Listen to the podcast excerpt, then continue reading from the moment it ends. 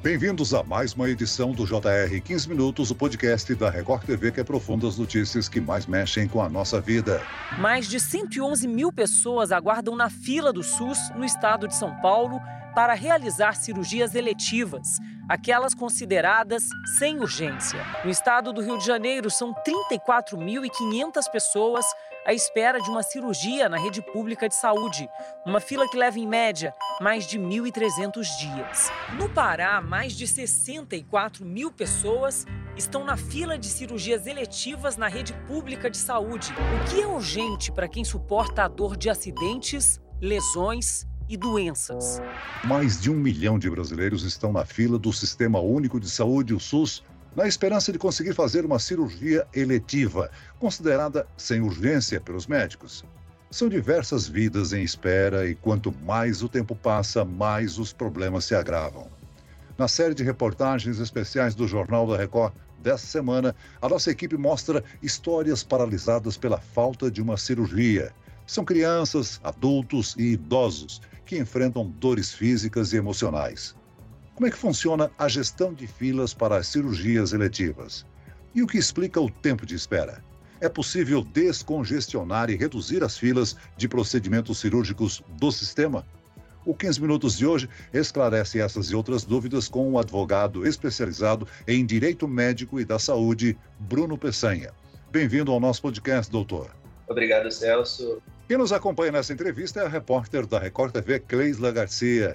Ô Cleisla, as filas são um dos principais desafios de quem precisa do Sistema Único de Saúde, né?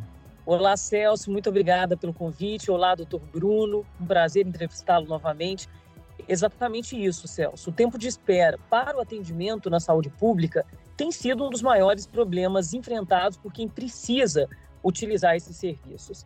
E dentre tantas limitações, se destaca a dificuldade de acesso às chamadas cirurgias eletivas, que são aquelas definidas pelo Ministério da Saúde como operações que não são de emergência. Celso, o Jornal da Record conversou com diversos pacientes, especialistas, isso com o objetivo de entender um pouco mais dessa realidade tão sofrida dos brasileiros. São filas invisíveis e, ao mesmo tempo, portas de hospitais lotados. Em todo o país, são mais de um milhão de brasileiros na fila, vidas em espera.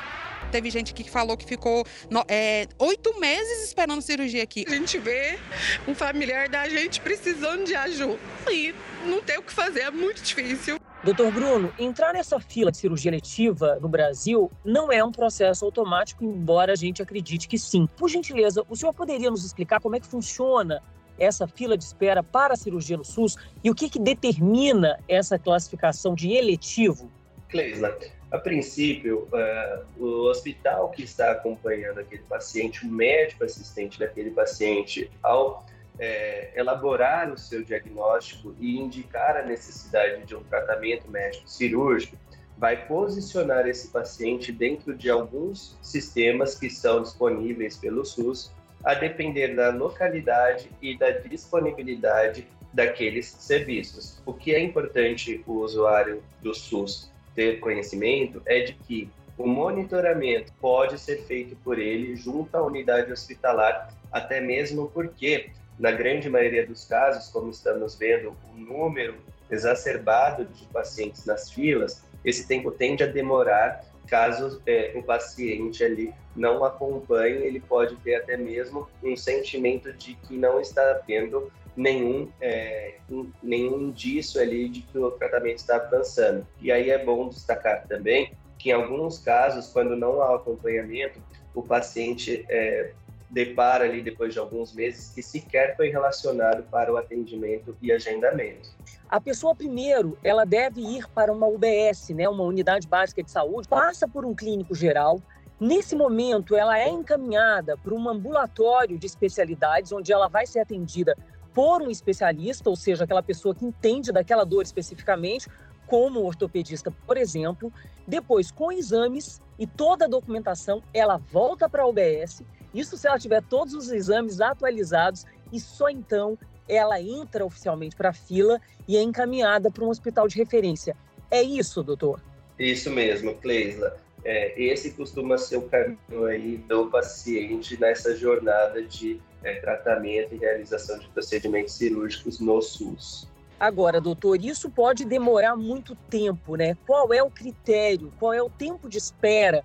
A Constituição Federal determina que o Estado tem o dever de garantir a promoção, a proteção e a recuperação da saúde de todo cidadão brasileiro. Quando a gente está falando numa cirurgia eletiva, é, a gente está pensando num procedimento cirúrgico que, no início do agendamento, não traduzia na necessidade de uma intervenção médica de urgência, ou seja, não precisava ser feito naquele exato momento, sob pena de não se fazendo o paciente ter ali um agravo e até mesmo sobrevir a óbito.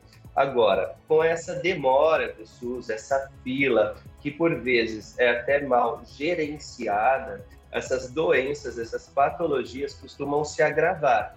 E aí, aquele tratamento que inicialmente poderia até ser um pouco mais simples, pode agravar e gerar uma consequência, uma comorbidade maior àquele paciente, e uma necessidade de um procedimento ainda mais complexo e de caráter de urgência. Doutor Bruno, o Sistema Único de Saúde tem sido elogiado né, e considerado excelente em alguns aspectos. Agora, qual a explicação para esse congestionamento das filas de espera? Celso, de fato, o Sistema Único de Saúde no Brasil, ele é um sistema de saúde que a gente não encontra em outro país com tanta é, entrega de proteção e de recuperação de saúde do cidadão.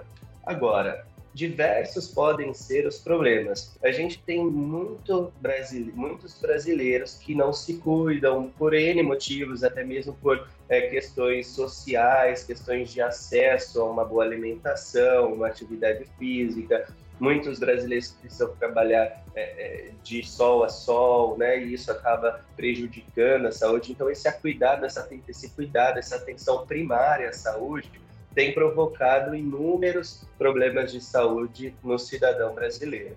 Agora, em termos de aumento de patologias, o que a gente também percebe, é, é, seguindo nessa linha, é que o SUS ele está é, por vezes, mal gerido, né? A gestão que tem sido feita das, dos atendimentos, das atenções primárias, para que não haja um agravamento de saúde, as políticas públicas de conscientização do, do cidadão para que haja cuidado e evite, assim, patologias, todos esses cenários tendem a trazer um acúmulo de, é, de pacientes para a porta dos hospitais, e isso pode provocar esse acúmulo aí de necessidade de procedimentos cirúrgicos que, é, por vezes, o Estado, o município, até mesmo a União não estão dando conta de atender no tempo adequado.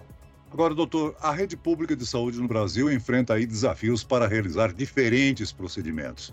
Algumas cirurgias demoram mais e alguns casos são até restritas por causa de custos, como por exemplo, a gente tem aí falta de investimentos em infraestrutura e aparelhamento?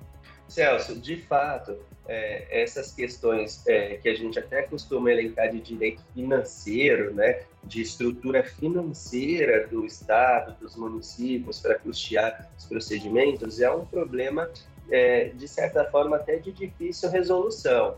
Isso porque a medicina, as tecnologias da medicina, elas vêm avançando muito. E a gente sabe que os custos desses tratamentos especializados costumam ser caros.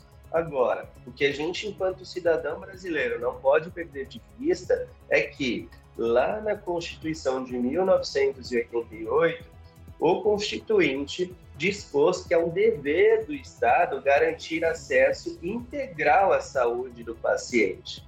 Então, se esse Estado, esse município não está conseguindo entregar de forma administrativa o tratamento que tem o dever de fornecer, o paciente, por sua vez, tem o direito de ingressar com uma ação judicial e fazer valer o seu direito constitucionalmente garantido. Agora, esse grande número de pacientes na fila de espera, né, mais de um milhão, é devido à suspensão das cirurgias por causa da pandemia, no período da pandemia? a pandemia provocou, de certa forma, a necessidade de uma reorganização em todo o sistema de saúde, tanto público quanto privado. Isso é fato. Isso porque as cirurgias eletivas elas foram pausadas, ou seja, naquele período mais acentuado de pandemia, houveram ordens governamentais de paralisação desses atendimentos naquele momento para que se cuidasse ali da pandemia e evitasse aí uma proliferação de vírus, né, da Covid. Então, isso por si só fez com que o sistema tivesse que se reorganizar. Doutor, essa lentidão, tanto nas cirurgias de emergência e principalmente nas eletivas, ela vai deixando o sistema todo mais complexo, mais caro, mais arriscado? De fato, os procedimentos simples que se tornam procedimentos mais complexos, ou seja, traduzem num custo mais elevado para o sistema de saúde pública do Brasil.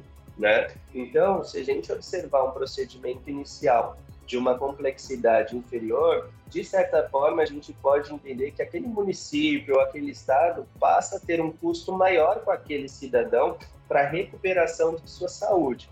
Então, a gestão da saúde é algo fundamental. Ou seja, doutor, o senhor falou aí que é um desafio a questão da gestão né, de sistema e de recursos. Quais critérios poderiam ser adotados para a organização das filas de espera? Celso, em termos de filas, a gente percebe que é, os pacientes acabam enfrentando um pouco mais de dificuldade, porque as filas inicialmente designadas de um procedimento cirúrgico, elas estão sofrendo também com as faltas das especialidades. Né? A gente percebe hoje também o fenômeno de alguns é, alguns estados e municípios que são muito carentes de profissionais médicos que estão dispostos a atender as especialidades naqueles locais. Então, assim, a, o problema ele é complexo de tal forma que, é, em alguns locais, a fila está correta, mas há uma escassez de profissionais. Então, nesse sentido, o que poderia ser adotado é uma política local para atrair mais esses profissionais médicos especializados, com alguns programas de remuneração e benefícios e também de infraestrutura naqueles hospitais públicos que permitam o médico exercer o seu ofício, né? Porque, veja, alguns médicos reclamam, inclusive, de ausência dos insumos necessários para realizar o seu trabalho.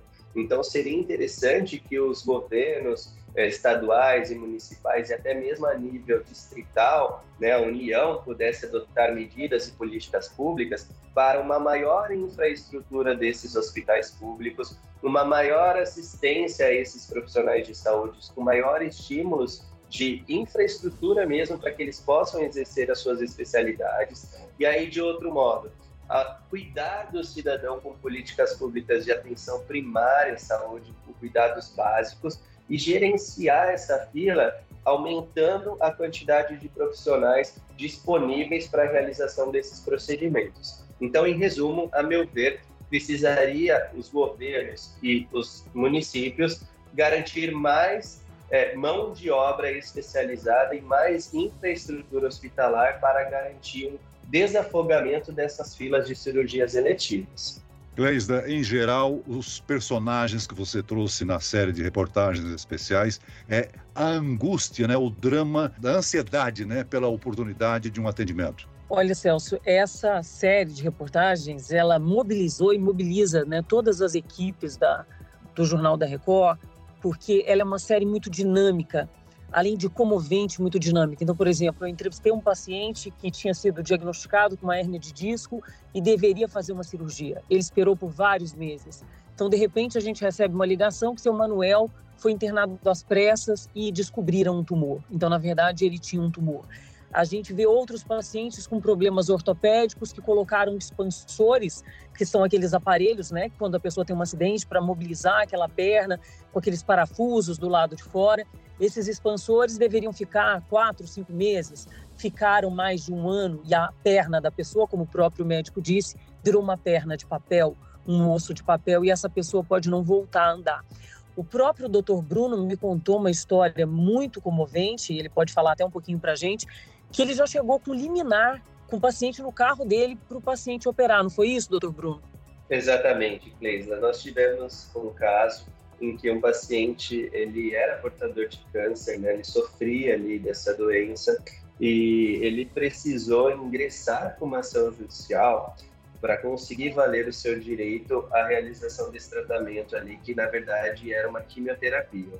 Conseguimos eliminar, tivemos também uma grande dificuldade para é, cumprir essa liminar E aí, de fato, nossa equipe, eu inclusive, precisei estar presente no sábado à noite, junto com, uma, é, com a família, para conseguir internar esse paciente numa unidade hospitalar e depois de uma semana ele faleceu. Muito bem, nós chegamos ao fim desta edição do 15 Minutos. Eu quero aqui agradecer a participação e as informações do advogado especializado em Direito Médico e da Saúde, Bruno Peçanha. Muito obrigado, doutor Bruno. Muito obrigado, Celso. E agradeço também a presença da repórter da Record TV, Cleisla Garcia. Cleisla. Eu que te agradeço, Celso, mais uma vez.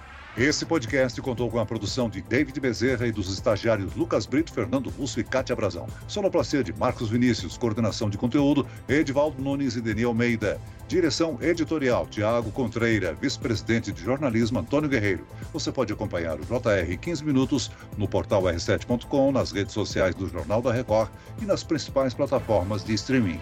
Eu, Celso Freitas, te aguardo no próximo episódio. Até amanhã.